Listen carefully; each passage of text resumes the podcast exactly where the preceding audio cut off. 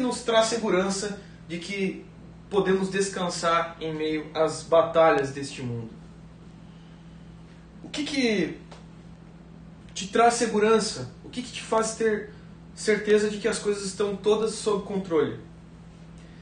Logicamente que muitos de nós diria que é a proteção de Deus. Muitos de nós seriam cristãos né, e assumiriam o fato de que a proteção de Deus é o que nos dá segurança. O fato de que Deus nos protege nos dá segurança. Porque Ele nos ama. Né? Talvez a sua resposta para uma pergunta, tá, mas por que, que você tem segurança em Deus? Você talvez daria a resposta que diz que Deus te ama e por isso você tem segurança. Ele nos protege. Ele nos guia. Quando nós andamos nas estradas do Brasil, nós encontramos no rodapé dos caminhões, muitas vezes, né, no, ou no baú do caminhão, enfim, né, o Salmo 23. O Senhor é meu pastor e nada me faltará, dando a ideia de que Deus é, é, é, protege, Deus cuida, Deus está conosco, Deus nos dá a segurança que precisamos. Talvez você, você, você diga isso, diz, olha, eu tenho segurança porque Deus me ama. E não está errado você dizer isso. A grande questão é que, geralmente, a nossa percepção acerca disso, ela é antropocêntrica. Ou seja, nós tentamos ter a ideia de segurança por meio do fato de sermos muito importantes e um fim em nós mesmos. Nós, quando eu falo que a base do entendimento de que Deus nos ama, de que Deus nos dá segurança, é uma ideia antropocêntrica, eu estou dizendo que nós estamos no centro das coisas. Deus está ao nosso redor e está prestando serviço a nós, está cuidando de nós. Deus tem nós como um fim. E por isso ele vai fazer todas as coisas para que nós sejamos protegidos, cuidados, sejamos de fato uh, uh, alvos do seu amor, da sua proteção e do, da, da, e do seu ato paternal. Nesse ponto, alguns amadurecem. Algumas pessoas elas vão para um nível a mais, num nível adiante. Então, elas amadurecem ao modo de pensar que de fato é, de, não é porque Deus simplesmente nos ama, mas porque Ele é bom. Porque Ele é bom. E tá certo também entendermos isso. Deus protege, Deus nos dá segurança, nós podemos ter segurança nessa vida, porque Deus é bom. Tá melhorando, tá avançando, mas existe algo a mais nesse, nesse todo que nós falamos. E eu queria trazer hoje, mediante a exposição desse livro, desse texto, do Salmo 23, o teocentrismo de Deus o fato de que Deus é teocêntrico. O fato de que Deus coloca Deus no centro de todas as coisas. O fato de que Deus não tem outros deuses além dele mesmo. O fato de que Deus tem compromisso com sua própria glória. E aí alguns às vezes acham, meu, mas que Deus egocêntrico. Não. Não porque Deus ele, ele é isento de pecado e porque não tem nada maior do que a própria glória de Deus na qual ele venha a se comprometer. Ele está se comprometendo com a coisa mais perfeita, a maior, a coisa mais gloriosa que poderia existir, que é ele mesmo. É o amor dele pelo nome dele mesmo. E como diria John Piper, Deus ama mais a própria glória do que a nós. E esse é o fundamento do seu amor por nós. O fundamento do amor de Deus por nós é que Ele ama mais a sua glória do que a nós mesmos. E por isso nós podemos descansar. Porque não há nada mais sublime, não há nada maior, não há nada mais glorioso, não há nada mais digno de louvor do que a própria glória de Deus, do que o próprio Deus, do que a sua própria beleza, a beleza que está intrínseca no próprio Deus. Ok, Fabinho. Mas por que, que é importante falar do teocentrismo de Deus? Por que, que é importante nós trazermos a tônica desse assunto? Por que, que nós precisamos entender essa questão do, antropo, do, do, do teocentrismo do próprio Deus? Eu diria a você que porque muitos de nós estão dispostos ao teocentrismo, ou seja, teocentrismo é o fato de que Deus está no centro, ok? De que Deus é O centro de todas as coisas é Deus. Isso é o teocentrismo. Deus é o centro de todas as coisas. Deus é o digno de ser adorado. Deus é o alvo final de todas as coisas. Então, muitas pessoas elas estão dispostas ao teocentrismo desde que percebam que Deus é antropocêntrico. Elas estão dispostas a colocar Deus no centro da sua vida ao somente ao ponto de que elas percebam de que Deus coloca nós, o homem, no centro de todas as coisas. Isso é um equívoco. Isso é um erro terrível. Porque o fim de todas as coisas é nós colocamos Deus no centro. E Deus coloca nós no centro. Ou seja, o fim de todas as coisas é que nós estamos no centro de todas as coisas. De que Deus é, a, a, a, tudo está relacionado a nós e não a Deus. Tudo está relacionado ao que nós vamos receber e não ao que, ao que é glorioso no nome de Deus, na, na, na perfeição, na beleza do caráter santo do Deus Trino. Ok, Fabinho, concordo com você. A Bíblia, ela do início ao fim, ela exalta a glória de Deus, ela revela as quedas dos grandes homens e tantas outras coisas. Mas eu então e o cuidado de Deus por mim? Como que eu vou lidar com essa questão do cuidado de Deus? É confiável depositar meu descanso nesse Deus que ama a sua glória acima de tudo? Vamos entender o que, que as Sagradas Escrituras nos dizem em relação a isso. Abre sua Bíblia lá no Salmo de número 23. Salmo 23, um salmo famoso, conhecido, talvez o texto do Antigo Testamento mais conhecido, o Salmo 23. Aliás, o versículo 1 do Salmo 23. Geralmente as pessoas param no versículo de número 1, não dão continuidade na riqueza que há nesse texto. Salmo 23.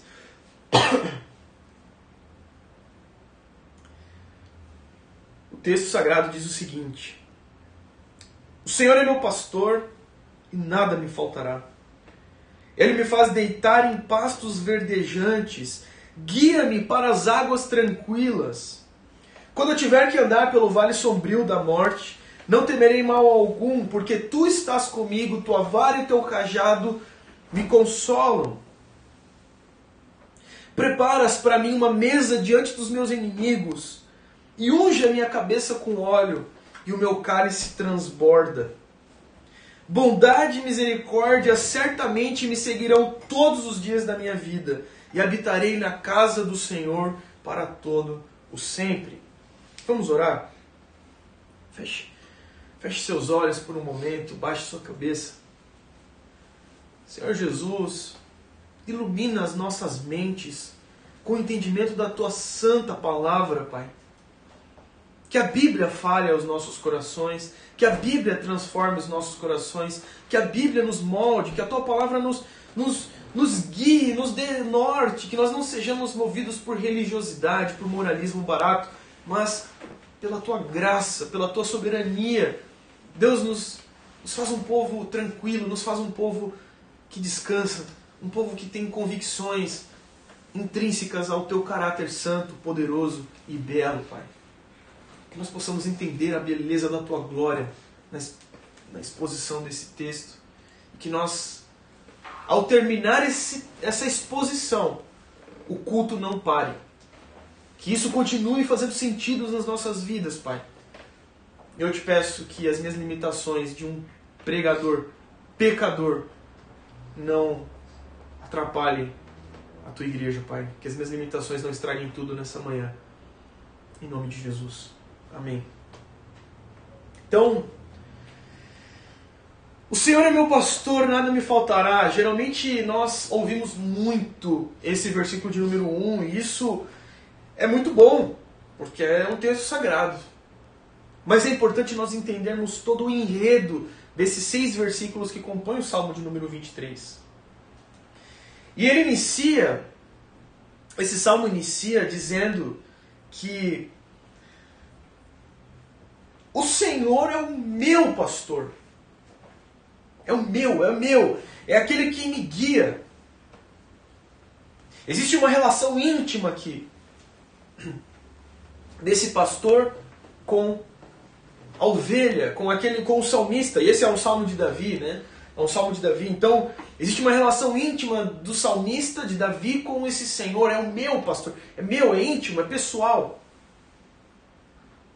Isso é muito interessante, porque no versículo de número 1 ao versículo de número 3, nós vemos uma pequena, uma pequena exposição, um pequeno trabalhar do salmista em relação ao, ao pastoreio e à ovelha um ofício que hoje não é tão comum nos nossos dias, né? Eu acho que não tem ninguém aqui na, que está ouvindo o culto que é pastor de ovelhas, né? Que trabalha na, na, na pecuária, né? Atua, atua nessa área e cultura, cultiva, aliás, ovelhas, trabalha na, na, na né? tem esse ofício. Mas eu acredito que muitos de nós entendem um pouquinho dessa, dessa analogia que as escrituras sempre trabalham em relação ao pastoreio e às ovelhas.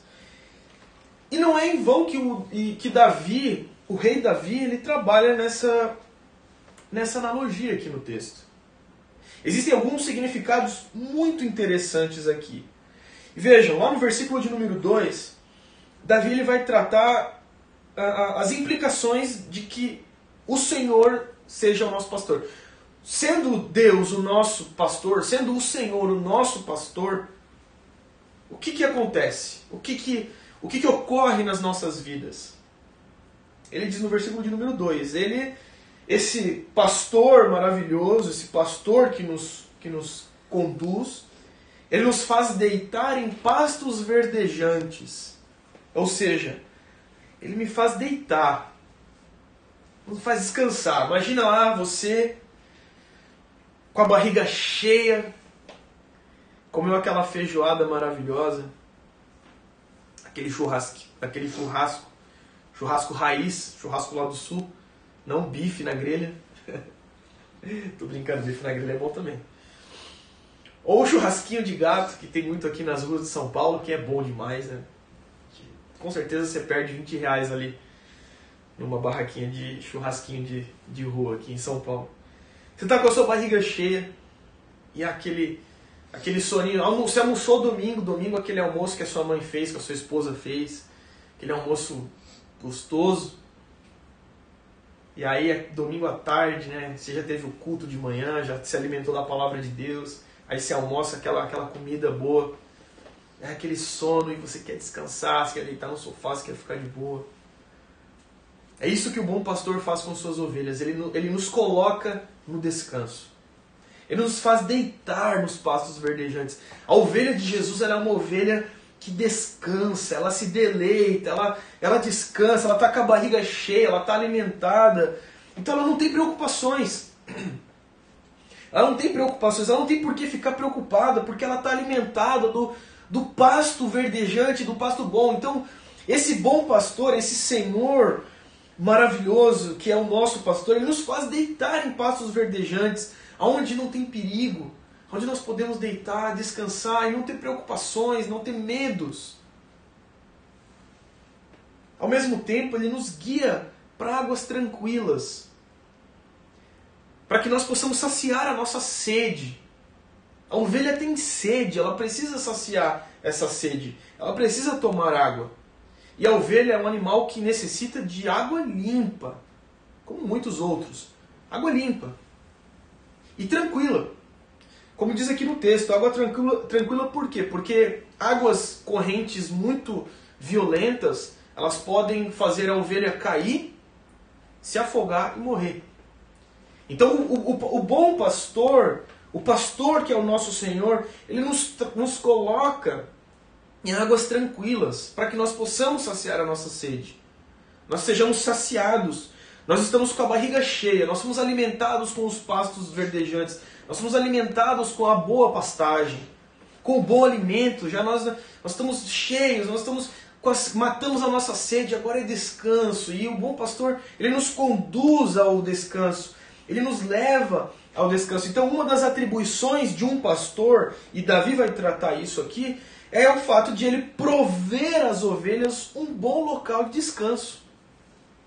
As ovelhas elas são providas por um local seguro onde podem descansar. Um local onde elas não vão lidar com os perigos constantes dos lobos. Um local onde elas não vão ter que lidar com, com uh, chuvas batendo enquanto elas estão descansando. Não, elas vão ter provavelmente um sombreiro, um local tranquilo. E o pastor, ele provê isso para as ovelhas. E por isso Davi trata o Senhor como nosso pastor. Quando ele diz também que esse pastor ele precisa guiar essas ovelhas para as águas tranquilas. Ele nos guia, ou seja, ele encontra as águas tranquilas e ele aponta para as águas tranquilas, ele nos conduz às águas tranquilas. Isso é o que o Senhor faz conosco. As ovelhas, diferente, bastante diferente das cabras, elas são animais totalmente dependentes. As cabras, elas são animais independentes, elas são bastante independentes. As ovelhas elas dependem dos pastores para encontrar comida boa, para encontrar água limpa e água tranquila para ela poder beber.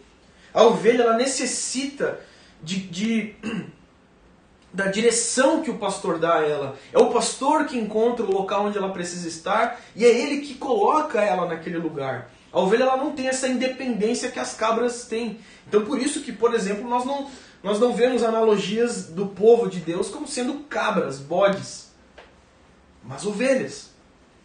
A ovelha é um animal bem dependente do guiar do bom pastor. Então, desculpa aí, gente, minha garganta não está muito boa.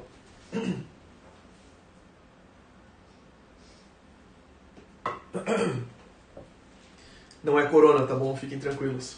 Vocês sabem, vocês me conhecem, sabem que nessa época eu sempre tenho problema com a minha voz. A Bárbara tá cuidando aqui da, da, de mim aqui. Então, os pastores em geral. Ora aí, gente, tá difícil. Minha voz tá, tá acabando aqui.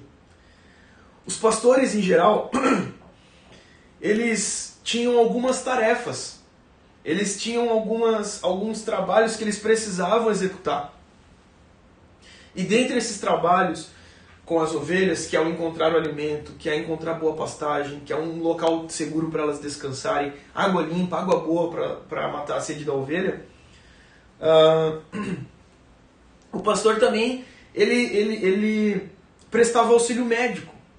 Uma das atribuições do pastor também é o auxílio médico. Os pastores eles eles, a ovelha, quando ela se machucava, ela pisava num galho que fincava na sua patinha, o pastor tinha que ir lá e retirar aquele, aquela ferida. Às vezes uma ovelha mordia a outra, né? Isso acontece muito na igreja também, né, gente? Uma ovelha mordendo a outra, e aí o pastor tem que ir lá, tem que segurar, né? A, a ovelha, e às vezes a ovelha morde o pastor também. Então, o pastor tinha que cuidar das feridas, ele tinha que fazer um trabalho veterinário também. Então, a ovelha, por muitos momentos, muitos momentos, ela vai precisar, ela vai se ferir, ela vai se cortar, ela vai pisar num pedregulho afiado, vai cortar a pata, vai torcer a pata, vai se machucar, não vai conseguir caminhar. Então, o pastor ele prestava todo esse amparo, todo esse cuidado à ovelha. A ovelha é um animal completamente dependente do pastor. Quando a ovelha está passando também por gestação, né, o auxílio no nascimento dos seus filhotes, o pastor tem que estar ali presente cuidando daquele momento para que nasça com, com tranquilidade, com saudabilidade aquela ovelhinha nova que é gerada pela ovelha. Então vejam, o pastor ele tem um trabalho de muitas frentes com a ovelha. Além desses trabalhos de cuidado dentro do aprisco, de fornecer alimento para a ovelha, de fornecer água para a ovelha, de fornecer é, a boa pastagem, como ele diz aqui no texto, né, o pasto verdejante é um pasto bonito, é um pasto vistoso, é um pasto rico para ela se alimentar. Águas tranquilas, águas que ela tem paz de poder ir lá e saciar sua sede sem ser tomada pela corrente violenta das águas.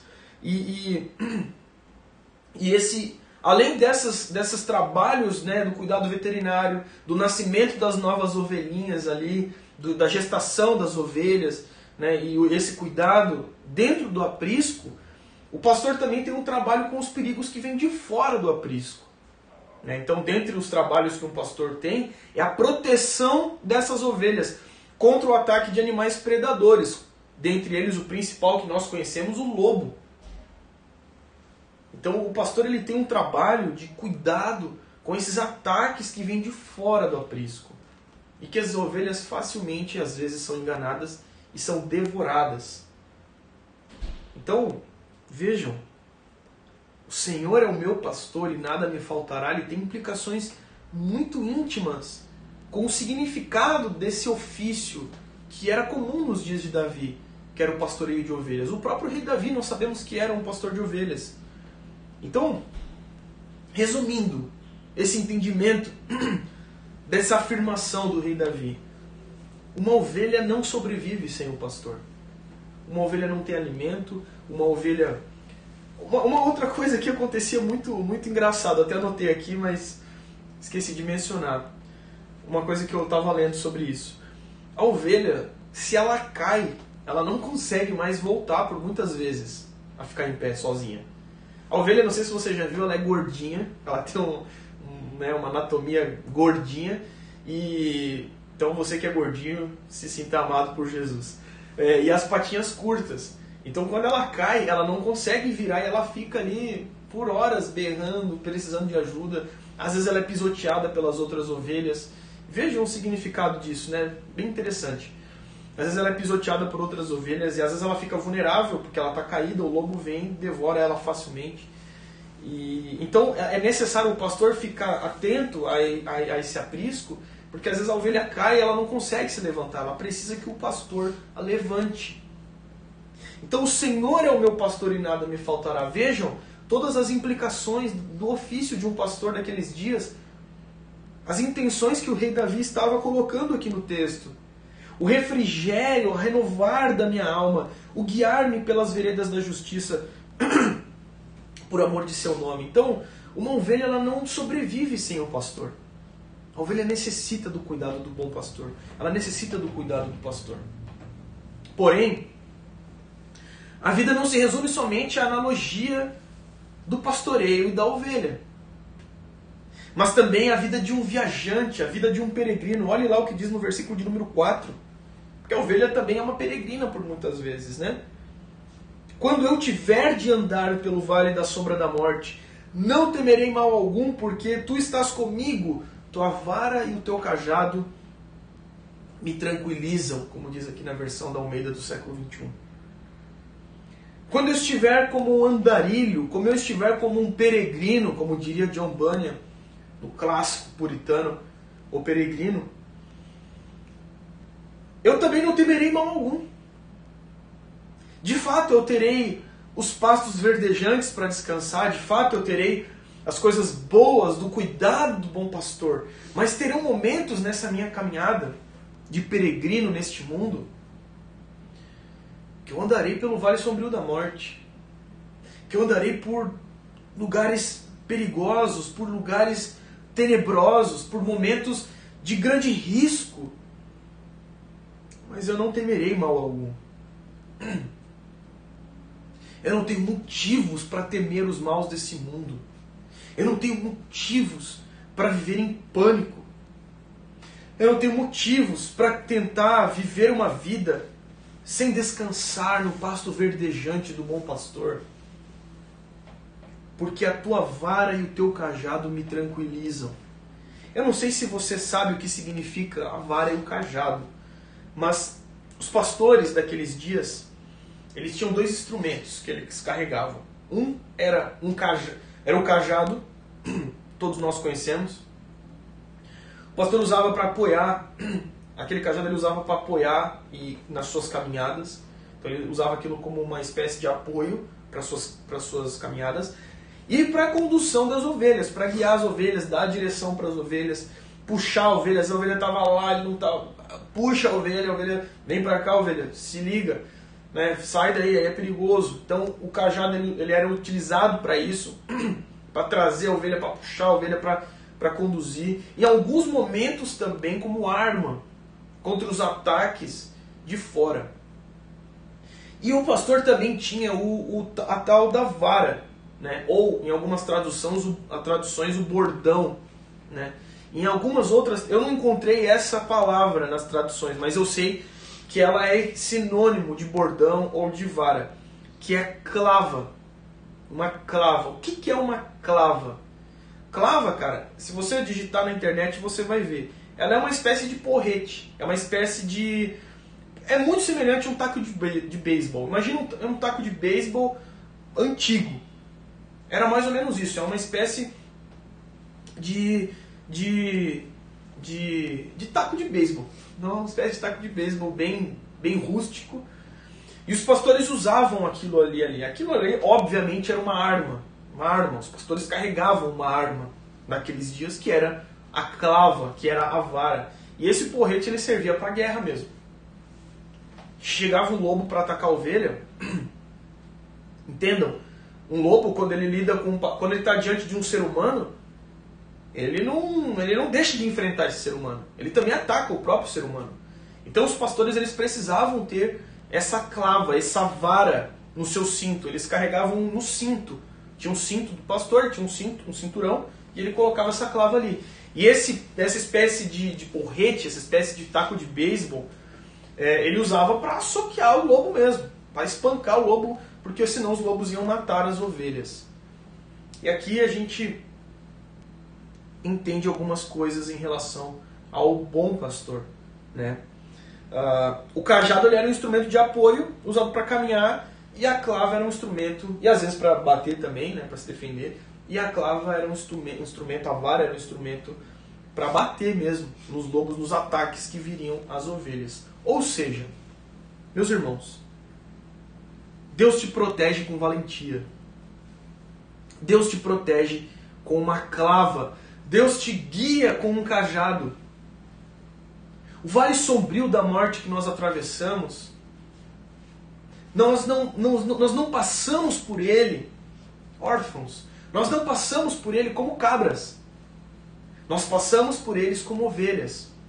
Ovelhas que estão caminhando, que só tem que se preocupar em comer, em descansar no pasto verdejante, em ouvir a voz do pastor dizendo: vá para a direita, vá para a esquerda, vá para frente, pare, ó, tome essa água. Então, a atenção da ovelha é a direção do pastor e é o descansar no fato de que ele tem, eu vou usar a analogia aqui, ele tem o taco de beisebol necessário para espancar os lobos que queiram nos atacar. Como eu tenho dito em alguns momentos aqui, a gente precisa de leitura bíblica para entender que Deus não é um ursinho carinhoso. Deus carrega a sua, a sua vara, Deus carrega o seu, o seu, a sua clava, Deus carrega o seu bordão. Ai daquele que toca numa ovelha do Senhor Jesus, nos pequeninos do Senhor Jesus. Ai daquele que faz tropeçar um dos pequeninos do Senhor Jesus. Você está protegido pelo bom pastor, você está protegido, ele tem uma, um cajado, e isso nos tranquiliza, isso deve nos colocar num, numa posição de paz, de certeza que ele ouve as nossas dores, ele ouve as nossas causas, ele está guiando, ele está protegendo, ele está colocando, ele, ele carrega as suas ovelhas, ele está olhando a todo momento, ele está olhando você, ele está vendo os perigos que se, se, se aproximam de você. E ele te avisa, e ele te fala. Às vezes ele usa o cajado para te informar. E por vezes ele tem que usar a vara para espancar esses lobos que te machucam. Por isso, quando nós tivermos que andar pelo vale da sombra da morte, nós não devemos temer mal algum, porque o Senhor está conosco. Porque tu estás conosco, Senhor Jesus. Porque Jesus está nos guiando, porque Jesus está nos protegendo, porque Jesus está nos dando direção, está nos dando caminho. Nós estamos protegidos pelo bordão do nosso Senhor, pelo cajado que aponta o caminho e a direção para nós. Precisamos viver como ovelhas e não como cabras, não como bodes. Ovelhas dependem do seu pastor, cabras são independentes. Indo mais adiante no texto, o salmista vai dizer que esse pastor, preparas para mim, para nós, uma mesa diante dos nossos inimigos. Unges a minha cabeça com óleo e o meu cálice transborda. Bondade e misericórdia certamente me seguirão todos os dias da minha vida, e habitarei na casa do Senhor para todo sempre. No mundo antigo, era comum os convidados de um banquete serem ungidos com óleo, passava óleo na, na, na, na fonte, na testa dos convidados. E aquilo tinha um significado. Então, quando Davi traz aqui, unges a minha cabeça com óleo, ele está querendo apontar para algo. E um desses aspectos que acontecia aqui no mundo antigo, que era muito comum, é que quando o anfitrião ele recebia o convidado para o seu banquete, ele era uma expressão de honra ele passar o óleo na testa daquela pessoa convidada. Ele estava expressando que ele honrava aquela pessoa. E esse óleo ele tinha algumas, algum, algum, alguns significados. Né? Então ele apontava primeiro para a generosidade do anfitrião, para o fato de que o anfitrião estava esboçando, expressando toda a sua generosidade. Então ele passava óleo na cabeça do seu convidado e aquilo ali comunicava o quê? Eu estou sendo generoso com você. Eu vou oferecer um grande banquete para você. Você pode se deleitar nesse banquete. Nós recebemos você com todo carinho, com toda, com toda a cordialidade que um bom anfitrião deve receber.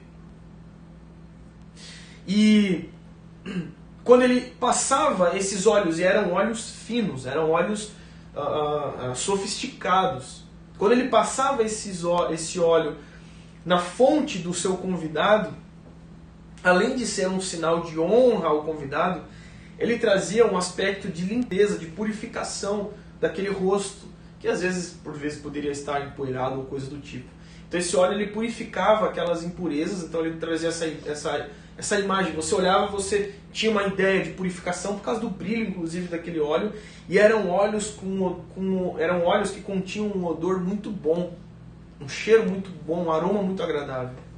Então a ideia era que aquele convidado ele, ele, ele fosse é, é tinha uma ideia de purificação, uma ideia de, de, de, de bom odor que saía daquele convidado que estava ali naquele banquete. Então, quando nós olhamos para isso, quando o, o, o, rei Davi ele nos fala que Deus, nosso anfitrião maravilhoso, nosso bom pastor, ele prepara diante de nós uma mesa, um banquete, e ele unge a nossa cabeça com óleo e o nosso cálice transborda, ele está apontando para o fato de que o Senhor, ele nos recebe com boas-vindas no seu palácio celestial. Ele nos recebe com, com amor, com honra, ele nos, nos, ele nos dá carinho, ele nos dá afeto, ele, ele nos coloca numa posição de purificação. Nós exalamos bons odores por causa da honra que esse Deus maravilhoso nos concede, por causa desse óleo, dessa unção que ele coloca sobre a nossa fonte. Então, nós somos os convidados desse bom pastor, desse anfitrião maravilhoso. Você é convidado desse banquete maravilhoso, desse banquete farto do Senhor Jesus. Nós somos convidados ao banquete celestial e ele nos recebe com honra, ele nos recebe com amor. Ele nos recebe com cuidado e com toda a hospitalidade que um rei, que é um bom anfitrião, sabe receber e tratar os seus, os seus convidados. Ele nos confere dignidade, nos confere valor. O fato de nós sermos ungidos na nossa cabeça com esse óleo diz respeito ao fato de que nós temos valor para o bom pastor. Nós somos nós temos valor diante dos olhos de Deus. Nós temos dignidade conferida por Ele a nós. Isso é magnífico. Nós somos tratados com dignidade, com amor por esse maravilhoso anfitrião. A comida é boa, a comida é farta. Sabe, quando nós nos deleitamos nessa certeza, nessas convicções, nós precisamos entender aonde elas nascem, aonde elas, da onde elas fluem, por que, que existe, por que, que nós podemos descansar nesse banquete que Ele prepara diante dos nossos inimigos, da unção que Ele coloca nas nossas cabeças, O fato de nós andarmos pelo vale sombrio da morte e nós sermos tranquilizados, nós temos a certeza de que o cajado de Deus, a vara, o bordão, o, o, o, nos protege, nos dá segurança. Tudo isso tem um motivo, tudo isso tem uma raiz. E o versículo de número 6 nos responde, conectado ao versículo de número 3. Bondade e misericórdia certamente me seguirão. Tudo isso é por causa dos atributos intrínsecos nesse rei maravilhoso. Tudo isso é por causa dos atributos que estão é, anexados ao caráter desse Deus, desse pastor bom, desse pastor maravilhoso, que é o Senhor Jesus. Bondade e misericórdia nos seguirão porque elas fazem parte dele, fazem parte do ser de Deus, fazem parte de quem ele é. A confiança da ovelha é que a bondade e a misericórdia certamente a seguirá por toda a sua vida, em meio aos perigos, em meio às situações difíceis, em meio ao coronavírus, em meio ao desemprego, em meio a todas essas coisas. A bondade e a misericórdia certamente seguirão. É uma certeza. Você precisa ter essa certeza. A Bíblia não nos isenta de passar pelo vale sombrio da morte. A Bíblia não nos engana dizendo que só será pastos verdejantes. Mas a Bíblia nos diz que nós passaremos quando nós tivermos que passar pelo vale. E nós passaremos pelo vale sombrio da morte. A Bíblia não maqueia as coisas. Ela não nos, tra não nos traz uma ideia fantasiosa a respeito da vida. Ela não é um, a Bíblia não tem intenção nenhuma de ser uh, uh, mensagens motivacionais como a dos coaches dos falsos coaches, porque tem os coaches profissionais que são devem ser respeitados. Aliás, eu digo em específico os coaches do, das igrejas, né? Porque o púlpito não é lugar de coach, o púlpito é lugar de pregador. A Bíblia nos diz que nós passaremos pelo vale sombrio da morte. E que nós não devemos temer mal algum, não porque nós somos super ovelhas, ovelhas fortes, ovelhas que, né, que que, que aguentam, que suportam, que aguentam todas as coisas, que são imbatíveis. Não! Nós não devemos temer mal algum, porque o cajado e a vara de Deus nos tranquilizam. Porque certamente a bondade e a misericórdia dele nos seguirão. O texto aponta para a glória de Deus.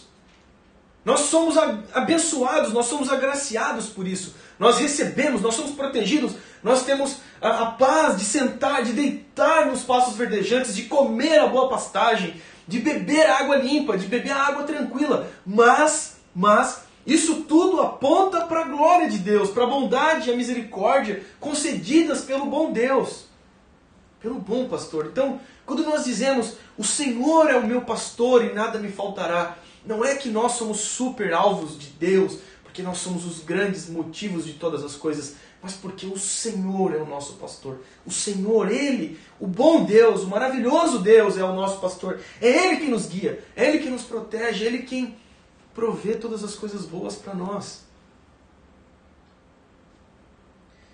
E esse bom Deus certamente nos concederá bondade e misericórdia todos os dias da nossa vida. E nós habitaremos na casa do Senhor para todo sempre. Nós, como ovelhas do bom pastor, peregrinos neste mundo, olhamos para todo sempre. Nossos olhos são fixos no, no eterno, no, na, no, no que acontecerá por todo sempre. Por todo sempre nós habitaremos na casa do nosso Deus. Nós desfrutaremos do banquete celestial. Nós viveremos num lugar onde já não haverá tristeza, já não haverá dor. Aqueles que passaram pelo novo nascimento, aqueles que receberam Jesus Cristo como Senhor das suas vidas, aqueles que nasceram, que foram inseridos no corpo de Cristo por meio do batismo nas águas, podem ceiar com a igreja, lembrando que aquilo que ele fez mudou todo o curso da nossa história pela eternidade. Por isso, nós habitaremos na casa do nosso Deus por todo sempre. dentre todos, dentre todas as doutrinas que nós possamos destacar no Salmo de número 23, tem várias, a perseverança dos santos, a esperança da glória futura e tantas outras. Eu gostaria de dar uma ênfase na providência divina, eu gostaria de dar uma ênfase no fato de que Deus age com providência pelo seu povo, Deus vem com providência para nós, para a sua igreja. E a providência divina, de fato, é o que mais deve nos confortar, meus irmãos. É a doutrina bíblica que deve nos, nos dar o lembrete de que o Senhor é por nós. Infelizmente, essa palavra, providência divina, ela, ela é entendida de maneira errada no nosso contexto. Ela é, um, ela é um aspecto que nós trabalhamos na teologia sistemática. E, infelizmente, ela é uma palavra adormecida no nosso meio. E muitos não compreendem as suas implicações. A tal da providência divina. Certamente, pela influência que nós recebemos do secularismo, certamente da influência que nós recebemos do ceticismo, né, desses, desses ambientes de extrema, é, é, de, de, de, extrema incredulidade em Deus, de, de, de extremo escárnio das coisas espirituais. Então a palavra providência é uma palavra negligenciada. E muitos crentes acabam levando as suas vidas como céticos, como cabras, independentes de Deus. Muitos desses céticos, eles acham que nós somos frutos do acaso ou das causas naturais fixas da natureza e que Deus não está conectado intimamente a nós ou agindo na sua criação. É como se Deus tivesse colocado todas as leis da natureza e elas funcionassem né, simplesmente por si só, como se Deus não estivesse agindo nesse momento em todas as coisas, que a soberania de Deus não fosse a causa motriz de todas as coisas estarem funcionando. No cristianismo histórico, existe um entendimento que eh, os cristãos, os reformadores principalmente, eles falavam a respeito de uma expressão que é Deus por nós. Deus por nós. Obviamente que ela é extraída do entendimento de Romanos capítulo 8, onde diz, né, se Deus é por nós, quem será contra nós? É, nós estudamos isso há pouco tempo atrás na série de sermão do Não Me Vergonha do Evangelho. E, e, a, a, palavra era né, no latim Dei, por, Dei pronobis, ou seja, Deus por nós, né, essa pronobis por nós, era algo que era muito comum entre os cristãos no, no, na, na, história do cristianismo histórico. Na história do cristianismo histórico ficou engraçado. É, onde Deus era por nós, Deus é pelo seu povo, Deus age por nós, Deus vem com providência por nós. Esse entendimento não pode ser esquecido. Muitas pessoas são mergulhadas nas ansiedades, no pânico, nas mazelas da alma, porque não creem na providência divina, porque não meditam na soberania divina. Elas preferem acreditar em cientificismo, não ciência, mas cientificismo, do que no que a palavra de Deus nos dá. A Bíblia não é um livro exaustivo a respeito de todas as coisas, mas ela é o livro da vida para nós. Ela é um livro que aquece os nossos corações, que nos conduz. Ela não é um livro de padrões morais simplesmente, não é um livro de conduta moral simplesmente,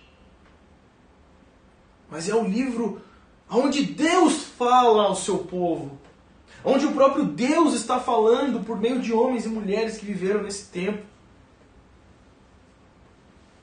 Então, Deus é por nós, Deus está agindo pelo seu povo, Deus vem com providência.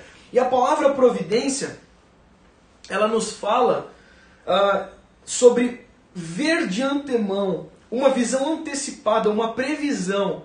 Porém, não, nós não podemos confundir aqui com a palavra presciência. Porque a palavra presciência, essa, geralmente as pessoas confundem essas três palavras, né? Predestinação é uma coisa, presciência é outra coisa e providência uma outra coisa. Né? Então, a palavra providência ela nos fala sobre ver de antemão, Deus vendo todas as coisas. Deus está num lugar onde ele enxerga coisas que nós não enxergamos, que ele vê e que nós não vemos. Porém, ela vai além da palavra presciência, porque a palavra presciência ela apenas diz respeito a um conhecimento antecipado. Ou seja, Deus tem um conhecimento de antemão das coisas. Deus sabe aquilo que vai acontecer no futuro. Deus é onisciente, sabe de todas as coisas. Mas a providência ela inclui um aspecto que é a agência de Deus no tempo. Ou seja, a providência ela, ela, ela, ela tem esse aspecto de enxergar o futuro, mas também de que Deus está agindo no tempo, Deus está agindo na história, Deus está em constante ação. Existe uma ação constante de Deus. Deus não é ali separado de nós, né, como os epicureus acreditavam, como os cientificistas dos nossos dias, os liberais, os adeptos da teologia liberal são uh, acreditam. Deus, não, Deus ele está agindo na história. Cada folha que cai de uma árvore, Deus é quem ordena. Deus é quem está por trás daquilo. Então Deus ele age em providência. Ele, ele tem providência e a providência ela diz respeito aos atos de Deus. Deus está agindo, Deus está presente, Deus está fazendo. E esses atos, por que eu estou falando da providência divina com vocês? Porque esses atos de Deus incluem o cuidado para com suas ovelhas. Tudo aquilo que está acontecendo na história está debaixo da providência de Deus. Deus não perdeu o controle, Deus não entregou o controle nas mãos dos homens, Deus não entregou nas mãos de Satanás. Deus está agindo, Deus está convergindo para que todas as coisas cooperem para o bem daqueles que o amam. Deus pro nobis, ou Dei pro nobis, Deus por nós ovelha de Jesus. Entenda isso. Deus está agindo, agindo com providência na sua vida. Deus não é indiferente às suas dores, Deus não é indiferente às suas mazelas. Deus não perdeu o controle no coronavírus, Deus não perdeu o controle na morte do seu ente querido. Deus age com providência.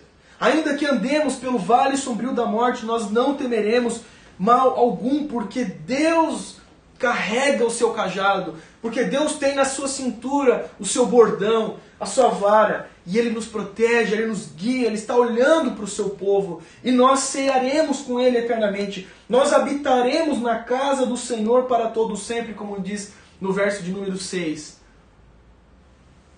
Nós vamos nos deleitar nos banquetes fartos do nosso Senhor Jesus, nós vamos mergulhar nessa né, nós, nós vamos nos saciar eternamente nele. E nós precisamos ter essa convicção. E por quê? Por que, que nós temos que ter essa convicção? Nós entendemos que Deus é bondoso, nós entendemos que Deus é misericordioso. Qual que é o fundamento disso? Nós já entendemos que isso está intrínseco no caráter de Deus. Olha o que diz no versículo de número 3.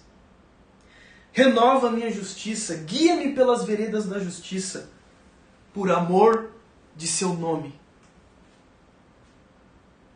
Deus faz tudo isso, Deus é o nosso pastor, nos garante passos verdejantes, nos guia pelas águas tran tranquilas, nos, nos protege com sua vara e seu cajado prepara uma mesa diante dos nossos inimigos, unge a nossa cabeça com óleo, nosso cálice transborda, bondade e misericórdia certamente nos acompanharão, nos guiarão nessa vida, nos vales que passaremos, todos os dias da nossa vida. Nós habitaremos na casa do nosso Senhor para todo sempre. Por quê? Porque, como diz no versículo de número 3, porque Deus ama o seu próprio nome, porque Deus tem compromisso com sua própria glória, porque Deus é comprometido com sua própria glória, porque Deus é teocêntrico, porque Deus vive para si. E vivendo para si, esses reflexos, como diz Jonathan Edwards, esses raios de luz tocam a nós, abençoam as nossas vidas, nos guiam. O fato de sermos ovelhas amadas do nosso Deus, o fato de sermos ovelhas nutridas pelo nosso Deus, o fato de sermos ovelhas que recebem o descanso do nosso Deus, está relacionado ao fato de que ele é comprometido com sua própria glória, está vinculado ao fato de que Deus ama a sua glória. Deus, por amor do seu nome, nos ama. Por amor do seu nome. Nós precisamos ser mergulhados nessa visão teocêntrica da vida. Nós precisamos começar a nos deleitar na glória de Deus, na beleza do caráter santo de Deus. Nós precisamos começar a colocar as nossas vidas em total rendição diante de Deus.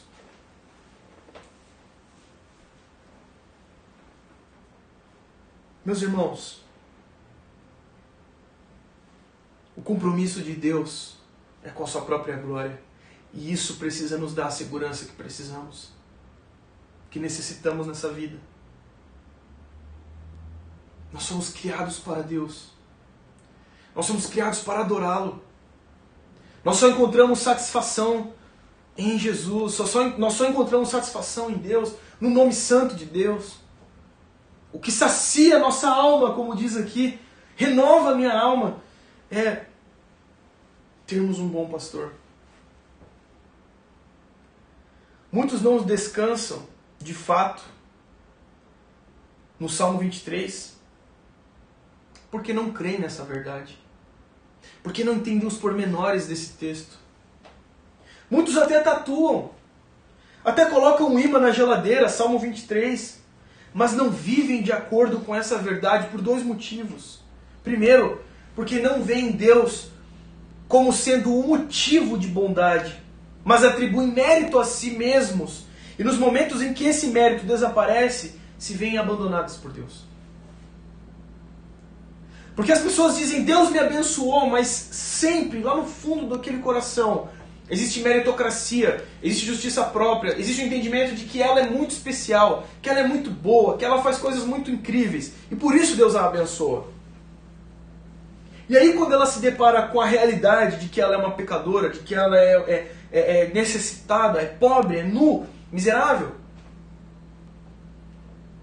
a casa cai, a provisão acaba, passa a não enxergar mais esse texto como uma verdade absoluta, mais uma verdade parcial, se sente abandonada por Deus. O segundo motivo é porque nós somos antropocêntricos. Nós nos vemos no centro desse texto e não o Senhor da glória. Nós recitamos esse texto, o Senhor é meu pastor e nada me faltará, quando nós queremos um bem material, quando nós queremos um casamento, quando nós queremos um filho, quando nós queremos alguma coisa que serve para a nossa própria satisfação, única e exclusiva. Não há compromisso com a glória de Deus. Meus irmãos, diga todos os dias que o Senhor é o teu pastor, mas sempre com o coração fixo na glória de Deus, no amor do nome santo de Deus. Não seja não faça uma leitura antropocêntrica desse texto, mas teocêntrica. O centro é a beleza de Deus, é a beleza do caráter santo de Deus, do caráter bondoso, do caráter cheio de misericórdia que diz no versículo de número 6. Precisamos dar a Deus a glória que é devida. E aqui existem algumas direções práticas que eu dou a vocês. Primeiro, meus irmãos, pare de murmurar. Pare de murmurar da vida. Pare de reclamar. Você tem o um bom pastor contigo, te guiando. Você tem tudo. Você tem tudo, você tem um Deus da glória. Existem pessoas que são tão pobres, mas tão pobres que a única coisa que elas têm é dinheiro. Comece a valorizar as coisas que a palavra nos guia a valorizar. Pare de murmurar, você tem o um bom pastor contigo. Uma outra dica que eu daria: pare de fazer da rede social sua lata de lixo emocional. Sabe, as mazelas em todo momento, as mazelas em todo momento. Nós somos livres para lamentar, mas o nosso lamento ele precisa estar vinculado com a glória de Deus, com a dependência da mão de Deus com a dependência do cuidado do nosso Senhor. Sabe? Descanse nos pastos verdejantes de Deus, cara. Descanse, mergulhe na pastagem. Coma a boa pastagem que Ele está te oferecendo. Beba água limpa e tranquila, mas sacia a sua sede. Descanse, vive uma vida descansando no Senhor. Porque Ele é o teu pastor. Seja amável com sua esposa. Seja amável com seu marido, seja amável com seus filhos, seja amável com seus pais, seja amável com seus avós, seja amável com seus amigos de trabalho, seja amável com todos, porque você é a ovelha do bom pastor. Você tem o bom pastor te protegendo, tem o bom pastor te guiando no vale sombrio da morte. Você tem o bom pastor que te garante segurança. Pare de viver apavorado. Apavorada, meu Deus do céu. Tire o pânico do teu coração. O texto diz que Deus está nos protegendo com sua vara e com seu cajado, e isso basta. Se a Bíblia diz, está dito. Descanse na verdade bíblica do Salmo 23. Seja menos apegado às coisas deste mundo, porque Deus é o teu provedor e Ele é a própria provisão também. Ele é o nosso provedor e a nossa provisão. Seja desempregado, seja empregado. Seja diante um novo do nascimento de uma criança, seja no luto de um parente. Se alimente da provisão que é o próprio Cristo que é o próprio Senhor Jesus, que deu seu corpo em favor de nós, que deu sua vida em favor de nós, que moeu, foi esmagado naquela cruz por nós, para que nós nos alimentássemos. Ele é o pão do céu que desceu para nos alimentar. Ele é a água da vida. Ele é o provedor e ele é a provisão. Leve a sério quando você voltar a ceiar com a igreja. Leve a sério o momento da ceia. Você que é batizado. Ceia é para pessoas que nasceram de novo, que passaram pelo batismo, ok? Então você que passou pelo batismo e ceia com a sua igreja e tem um entendimento desse momento. Sei com todo o entendimento de que o bom pastor está te alimentando. Não viva como órfão. Não viva como uma cabra independente. Leva a vida do seu jeito, do jeito que você acha que deve ser. Ah, vou levar a vida do meu jeito. Vou assistir o culto mais tarde, quero dormir até tarde hoje. Para com isso. Esteja com teus irmãos congregando.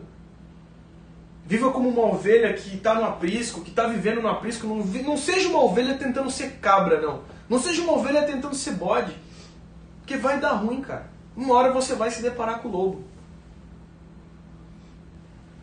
Aprenda a ser ovelha.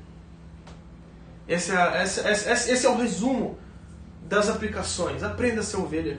Dependa do bom pastor. Como é bom depender do bom pastor.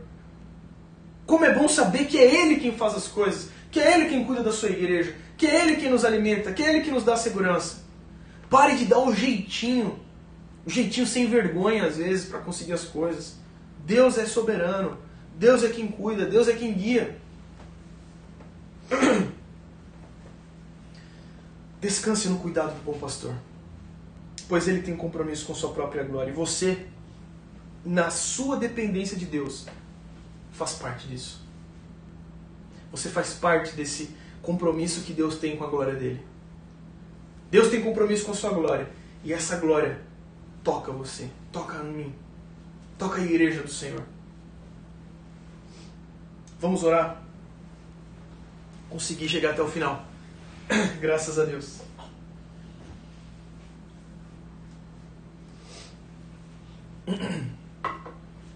Senhor Jesus Cristo, nós pedimos perdão pelos momentos em que vivemos como cabras, como bodes. Pelos momentos em que tememos ao passar pelo vale sombrio da morte. Te pedimos perdão, Pai. Senhor Jesus Cristo, Traga arrependimento à sua igreja. Traga maturidade no entendimento da tua santa palavra. Faz de nós homens e mulheres que confiam no bom pastor. Faz de nós cristãos que descansam na tua providência. Faz de nós homens e mulheres com a barriga nutrida do bom pasto, a sede saciada da água pura.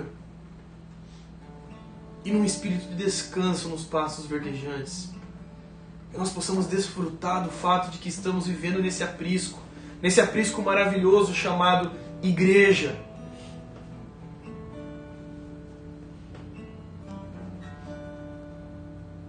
Às vezes o Senhor levanta algumas ovelhas e, e dá a elas um cajado para conduzir outras. Mas elas sempre vão conduzir na voz do bom pastor. Nunca na voz delas, mas na voz do bom pastor. É o bom pastor quem guia. É o bom pastor quem nos dá, quem provê a água. É o bom pastor que provê o alimento, pasto verdejante. É o bom pastor que no momento do vale sombrio, naquele vale tenebroso onde podem haver lobos, homens maus, mulheres más, É o bom pastor que, com seu cajado e com seu bordão, com a sua vara, vem de maneira valente a proteger as suas ovelhinhas amadas.